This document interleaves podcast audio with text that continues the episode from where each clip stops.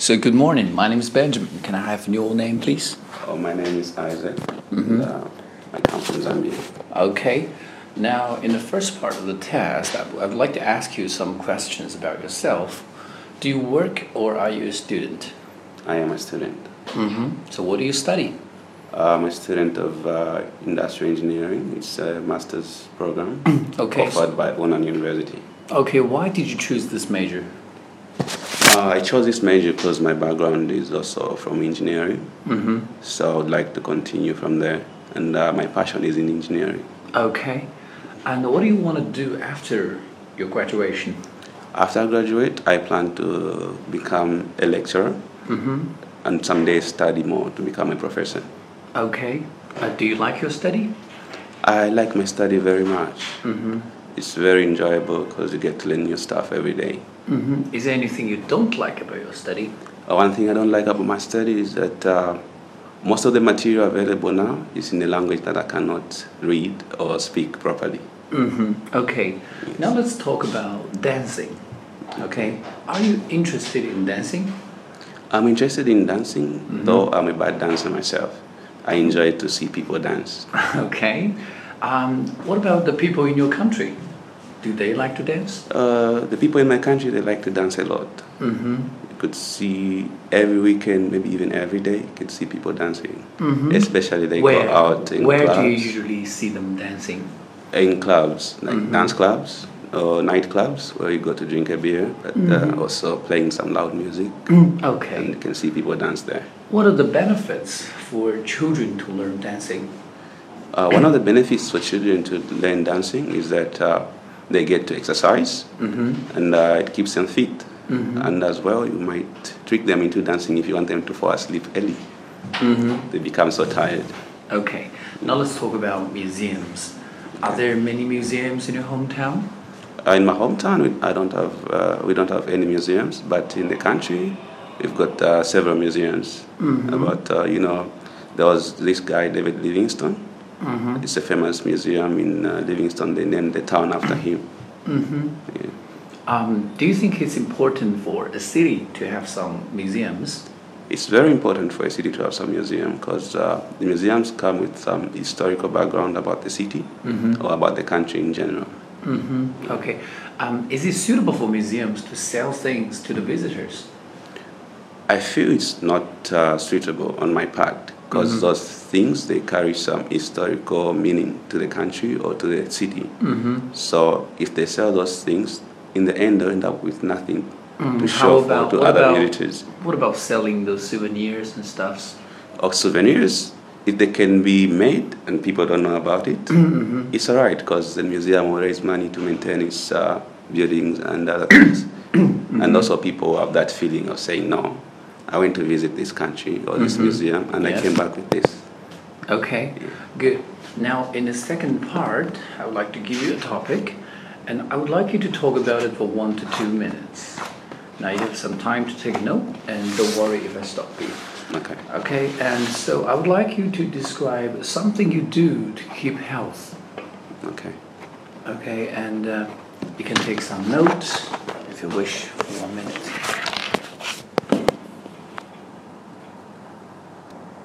Okay, the time is up, and you can start speaking now. Okay. What I usually do to keep healthy is that uh, I like playing basketball. Mhm. I don't like uh, doing other sport. Even running, I don't like it because people will be jogging. I don't have a final destination. I'll just be going. So I would rather play basketball because I get to enjoy it, and also I get to exercise a lot. Because when you play basketball, sometimes you can feel all the parts of your body, the effects of playing basketball. I usually play basketball with uh, my friends, also some foreigners here in Changsha, and also some fellow Chinese students.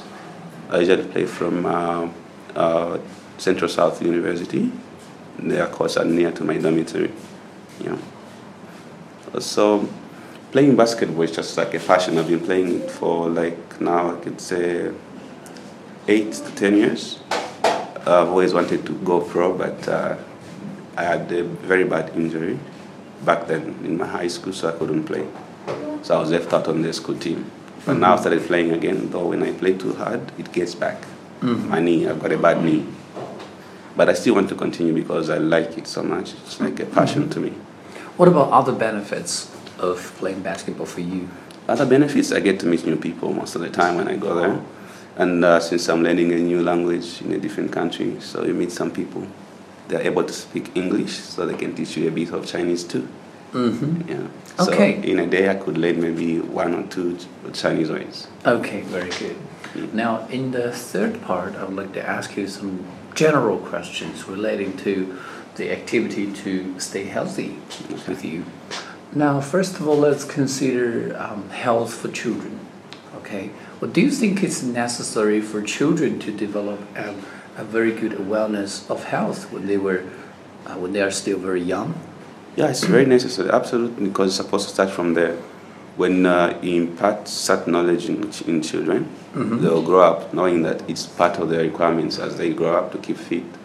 I'll give an example. Back home, they don't, uh, in my country, they don't usually tell you to be exercising on your child. They just let you do whatever you have to do. But uh, what I come to see, like when they're all grown, let's say maybe somebody's only 21, you see their body size and their age, it's all different. They're out of shape. Know? And that's not a good thing. Okay, and what are the ways to encourage children to to stay healthy? Mm, one way is to make it fun. Like, uh, it has to come out as if they're just having fun, playing with their friends. In the meantime, they are, it doesn't have to be like, no, this you have to do every day. No, it can, it can be flexible. Make them uh, choose what they want to do that day, or make them choose a sport they like. Not force them like, no, you have to be swimming. You just have to be swimming. No, even if they don't like swimming, what if they like running? Yeah. Okay, just now you talked about uh, many young children in your country, um, their bodies are out of shape. Yeah. What about other health health problems they have? Um, due to that, mostly uh, life expectancy in our country is quite low. It's, uh, it is at 50 years old now. So when you're 50, not, not many people reach that age because the problem, this young uh, the young generation, they don't exercise. They like drinking a lot of beer and also smoking, and that's bad for their health already. And you know, they don't keep fit, so you don't expect them to to, to, to live longer. Also, obesity is one of the problems. You don't exercise, don't burn extra fat, then you end up being obese. Okay, now let's talk about something about um, the ways to get information about health. Okay, so what are the ways for people nowadays to get uh, information about health? One of the ways is like um, in schools, Mm-hmm. people are, nowadays, uh, students have got PE classes where they encourage them to exercise, Mhm. and also there is like public sensitization. People go around saying, no, you need to keep health, because uh, if you don't exercise, you don't do this, you end up having maybe heart problems, Mhm. which is very common in our generation because people like snacking a lot, Mm-hmm. too much fat, then uh, end up with a heart problem. Mhm. And the other way is maybe through media. You watch TV or listen to the news or to the radio, you get such information. Mm-hmm. Do you think uh, this information is always reliable?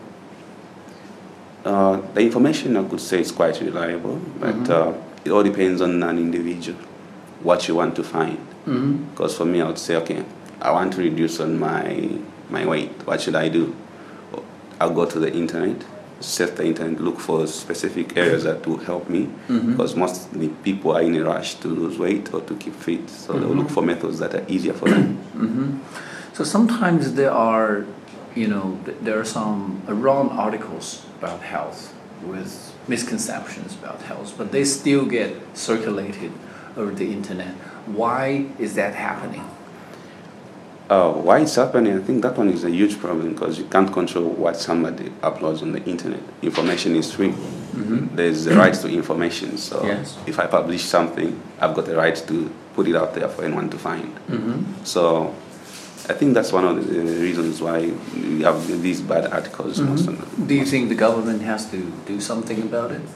I think generally, yeah, the government has to control the information flow, but again, they have to. They are going to infringe on uh, other people's rights, Mm-hmm. and there are these organizations that look after other uh, people's rights. So that's a complicated one. Yes, how to find a balance in your opinion How to find balance? Uh, to control I think the the- spread of false information? like um, the human rights organization should like at least be flexible when it comes to such things so that it lets the government of other countries Mhm. to regulate how much information should be put out there. Mm-hmm. Okay. Okay, so the last question. Do you think the government should be responsible for the health of the old people? On that one, I'm not really sure because uh, it all depends. Mm-hmm. Like different countries have got different policies. Like uh, I hear in China, when people get old, they get are given allowances for their service or something.